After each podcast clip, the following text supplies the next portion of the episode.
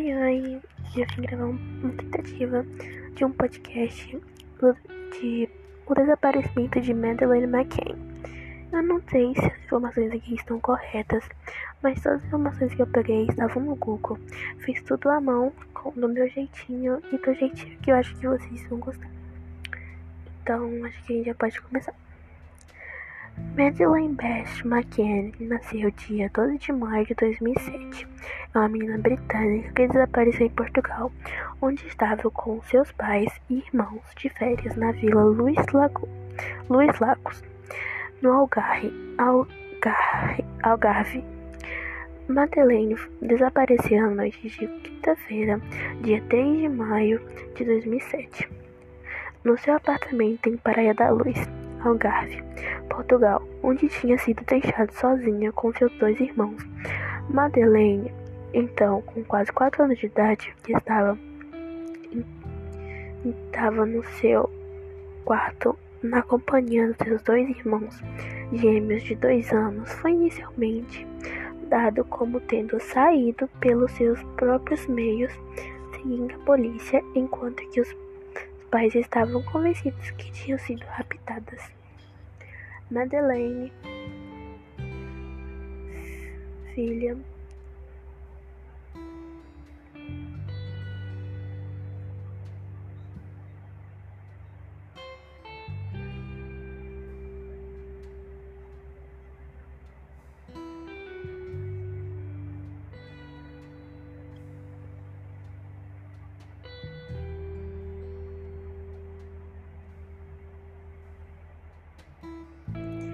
filha da médica, antiga médica anestesista Kate McCann de, e de clínica geral e Jerry McCann, cardiologista do Hospital Clayfield em Lancet.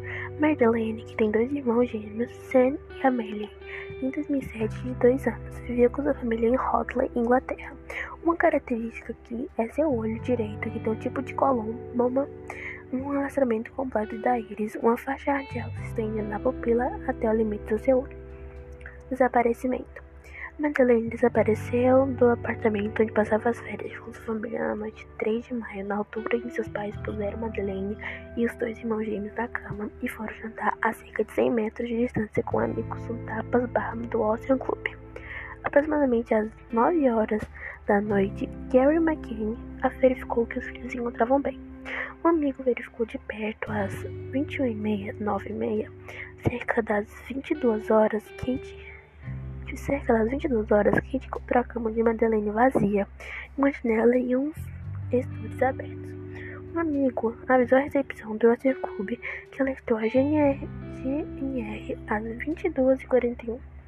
Funcionários e hóspedes do resort, juntamente com as autoridades, efetuaram as buscas até às 4h30 da manhã.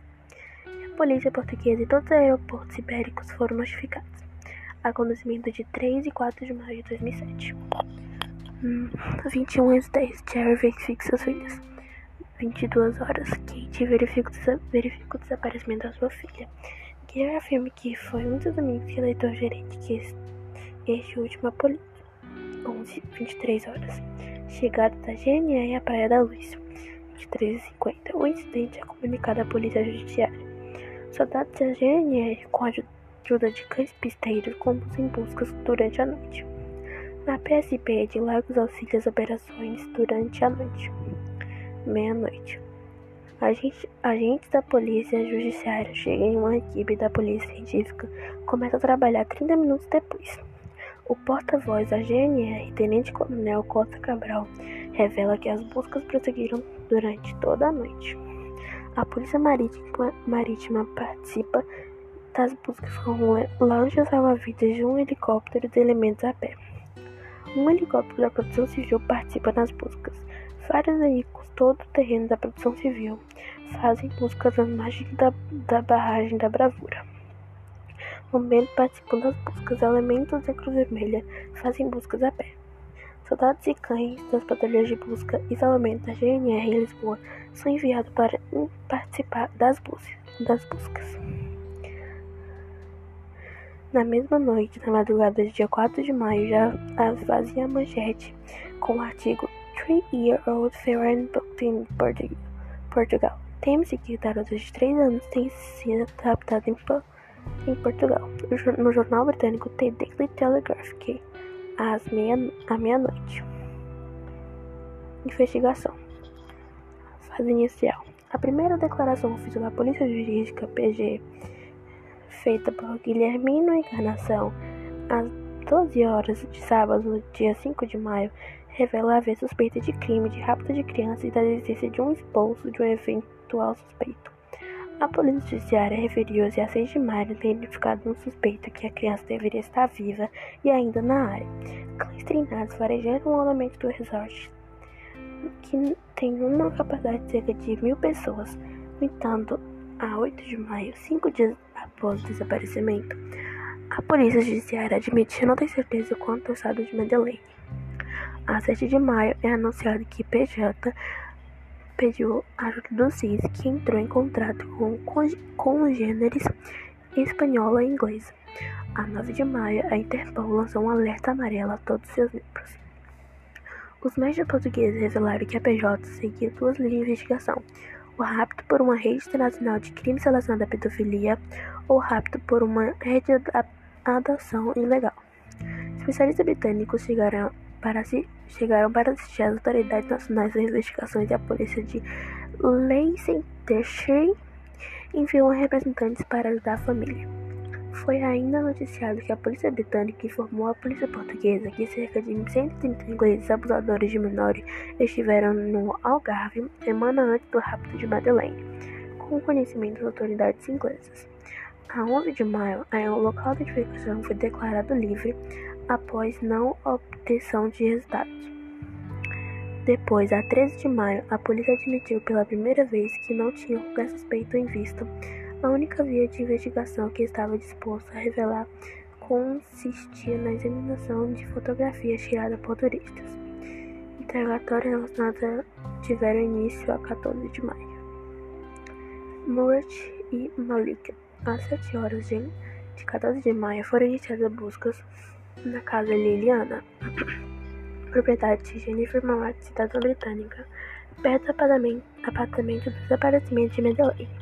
A polícia e equipas de investigação foram e selaram a casa às 4 horas. A piscina foi treinada, três pessoas, incluindo seu filho, Robert Morant, foram interrogados na esquadra em Portimão. Robert, um visitante frequente de aumento, gerou suspeitas a Laurie Campbell, uma jornalista do Sunday Mirror, que informou a polícia do fato um antigo colega de escola, Gaynor de Jesus. Não disse ter conhecimento que Moed fosse tradutor oficial da polícia.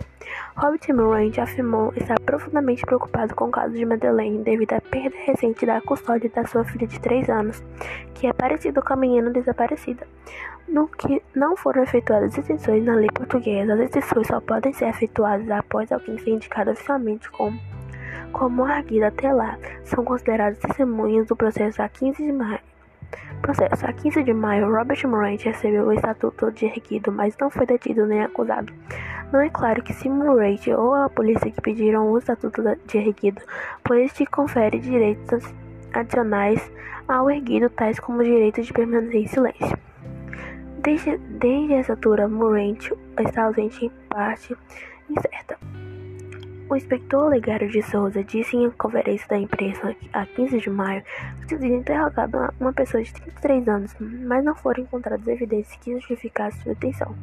Souza referiu-se que a polícia efetuou buscas em cinco residências na, na segunda-feira e, e apreendeu vários materiais das propriedades que estavam sujeitos à investigação e que haviam interrogado duas outras pessoas na qualidade de testemunha. O suspeito assinou uma declaração de identidade e residência que, que o impede de se deslocar ou sair do país em que qualquer deslocação regular as instalações da polícia.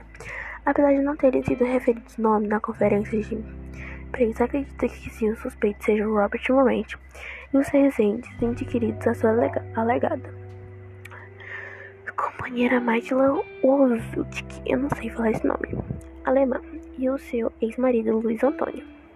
Apesar da relutância de Morant em prestar declarações públicas, ele declarou que o caso arruinou a sua vida e que a única hipótese de restituir o seu bom nome é a captura dos raptores de Madeleine.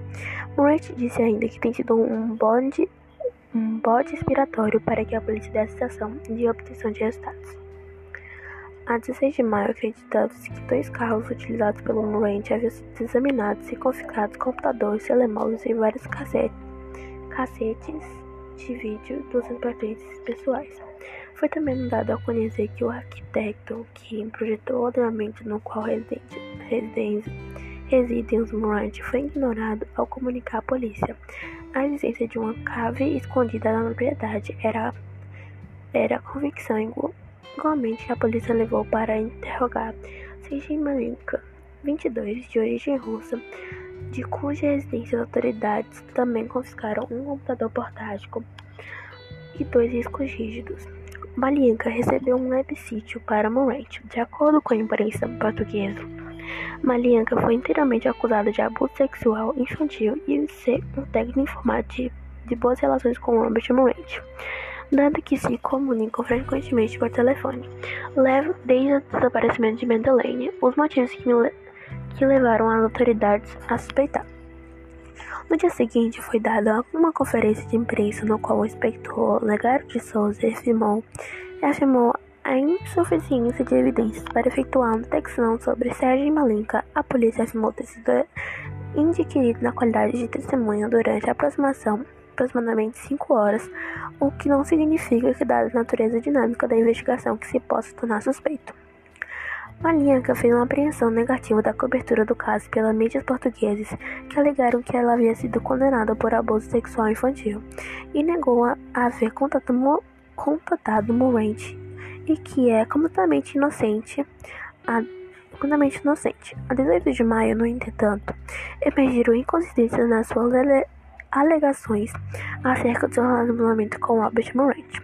Embora tenha referido que não contactava, Morant há mais, de um ano, disse três meses a um outro repórter, enquanto que os registros telemóveis de Morant alegavam revelar que este contactou as Malinka às 23h40 no dia do desaparecimento de Madeleine. A 19 de maio, investigadores portugueses deslocaram-se a Londres para entrevistar Dan Morant, a mulher de Robert Morant. A 23 de maio, os investigadores entrevistaram testemunhas ligadas a Morant, a sua companheira alemã Marcela Mozuti e seu ex-marido Luiz Antônio, que faz prepossur o interesse renovado da polícia em torno de Morant setembro de 2007.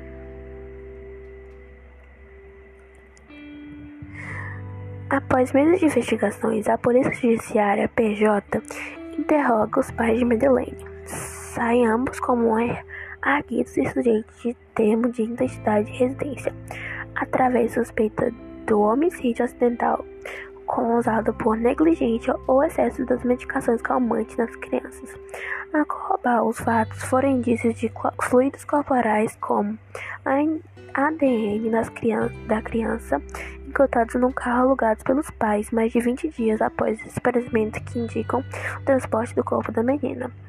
Tem sido notável a atuação dos mídia, dos mídia britânicos apontando falhas na investigação policial. Sky News e The Sun suspeitos que o primeiro que suspeitos que o relacionamento entre os países de Meiji e o então primeiro-ministro britânico possa estar por trás de uma, uma imensa campanha politizada que ampliou implicou até a audiência papal tem sido apontada por vários meios noticiados televisores televisores televisores portugueses. Francisco Moita Flores, na RTP, a 8 de setembro de 2007. Após ter sido noticiado que McKean não, ter, McKean não teria, terão todo o gosto em continuar a cooperar com as autoridades portuguesas para descobrir a verdade sobre o que, te, o que aconteceu a Madeleine, uma fonte próxima revela que McKean não consegue decidir se, de, se devem ou não cooperar completamente com a PJ, apesar de publicamente terem negado ainda em maio do mesmo ano. Os McKean contrataram, sem o conhecimento da PJ, uma firma de investigação privada que usa os serviços dos ex-membros dos serviços secretos e forças especiais. Apesar de terem sido informados que era contra a lei porque temiam que PJ desse seu filho como morta. Em agosto, disseram não compreender porque a polícia portuguesa passou a defender a tese de Madeleine estar morta. Apesar de oficialmente nenhuma fonte policial ainda o tivesse confirmado, só 100 dias após o desaparecimento de Madeleine, a polícia admite que ela possa estar morta, apesar das críticas feitas à PJ. Os serviços privados contratados pelos, pelos McCain, apesar de disporem de muito mais recursos, não obtiveram qual, quaisquer resultado.